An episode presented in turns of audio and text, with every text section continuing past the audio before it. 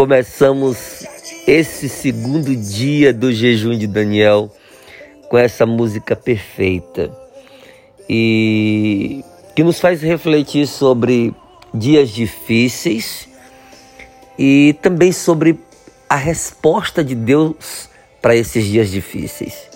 Estamos no segundo dia do jejum de Daniel, segundo propósito, e assim como Daniel, eu, você, vivemos situações das quais nós não temos nenhuma resposta imediata, as quais chegam de repente, nos assolam, nos assustam, nos causam temor.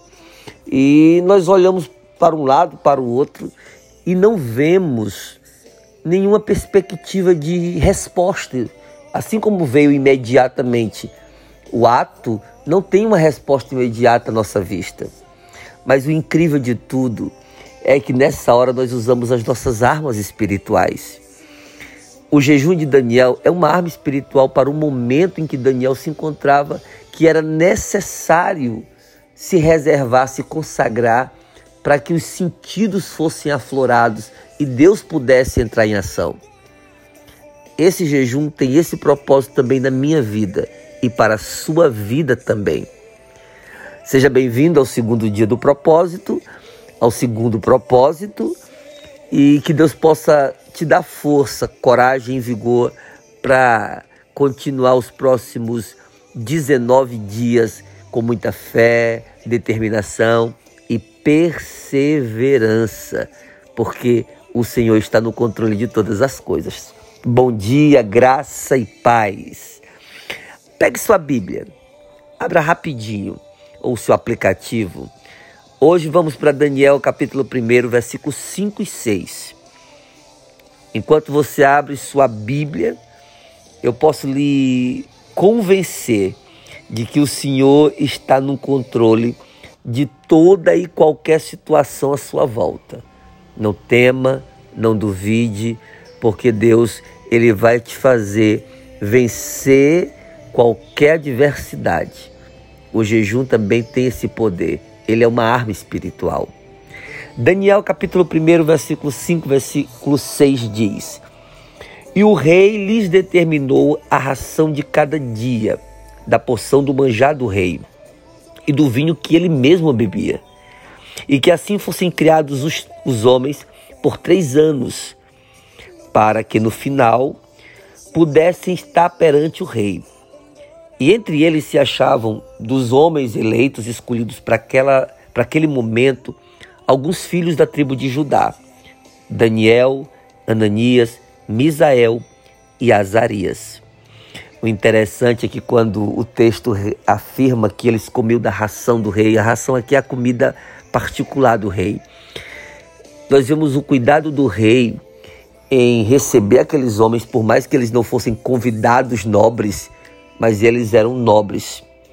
Estavam em situação de exílio, de cativeiro? Sim, mas eram nobres. E o rei os oferece a melhor comida, a melhor bebida, e que eles fossem durante três anos, três anos, cuidados da melhor maneira possível. E às vezes, assim como Daniel e os demais amigos, nós nos vemos no meio de uma situação que não desejamos e nem planejamos. Uma situação que aconteceu. E nós olhamos para um lado, olhamos para o outro, tudo é estranho. A cultura daquele lugar era estranha a Daniel. A cultura, as regras, as normas, até as próprias leis eram contrárias à fé daquele jovem. Então tudo à sua volta era estranho. E eu me imagino no lugar de Daniel. Eu me perguntaria: e agora? O que, que eu vou fazer agora? Eu estou aqui, fui jogado nesse contexto. Qual atitude eu devo tomar? Qual atitude eu, eu, eu como eu devo agir? Qual atitude deve ser priorizada? Meu Deus, e agora? E assim como Daniel, tantos de nós nos encontramos em momentos tão difíceis, adversidades, perdas, é, visitações, doenças, e, e nos perguntamos: e agora? Daniel lutou no meio daquela situação com a única arma que ele tinha em mãos, o jejum. E semelhante a Daniel, nós nos encontramos hoje, em jejum, porque é a arma que nós temos para essa estação, para esse momento. E se nós temos essa arma e ela é tão poderosa em Deus, nós não podemos baixar a guarda, nós não podemos baixar a arma, nós não podemos negociar essa arma. Nesse tipo de circunstância, assim como Daniel, o primeiro passo é confiar que as armas espirituais, elas produzem efeitos espirituais. E no meio de todo caos, de todo medo e de toda situação de vazio, confiar na provisão divina, crendo na ação divina e que ele vai intervir em algum momento dessa situação, é a única esperança que nós devemos sustentar. Eu não sei se é na sua casa, se é no seu trabalho, se é nos seus relacionamentos mais íntimos, se é na sua família, se é no seu ministério. Eu não sei aonde está se assentando o medo no meio da sala, mas eu sei que o Senhor vai tirá-lo de lá. O medo, a dúvida, o receio de ir, de fazer, de enfrentar, o sentimento de solidão, o sentimento de perda, de vazio, de dor, eu não sei. Pode ser um cárcere, mas lembre-se que nenhuma grade, nenhum cárcere, nenhuma parede, nenhum bloqueio, ele impede o agir de Deus. O segundo propósito te afirma confiar em Deus usando as suas armas espirituais. É tudo o que você pode fazer. Então, façamos. Amém? Eu acredito que nesse segundo dia a tua força será renovada, o teu vigor revigorado. Amém, querido? Amém, querida? Feche seus olhos, ore comigo.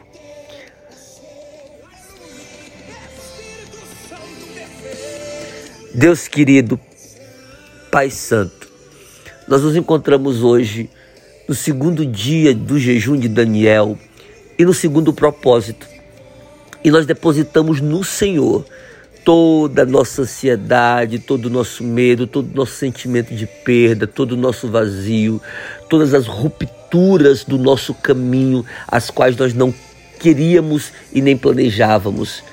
Mas também nós oramos e apresentamos ao Senhor toda visitação, toda notícia ruim, toda enfermidade, toda doença, tudo aquilo que tem nos assolado. E depositamos no Senhor porque nós só confiamos no Teu nome. E nós oramos nesse, nesse dia, apresentando as nossas famílias, apresentando os nossos discípulos, apresentando os nossos líderes, apresentando as nossas células e gerações, apresentando os nossos ministérios e apresentando as pessoas a quem amamos. Eu acredito que cada um na sua casa agora pode até citar o nome das pessoas a quem eles amam e a quem eles queriam abraçar com essa oração. E você pode citar o nome dessa pessoa agora. E nós oramos por ela. Nós oramos por elas. E nós pedimos que o teu espírito, que é consolador também, esteja com cada uma. E que haja, meu Deus, um restaurar. Que haja, meu Deus, um religar.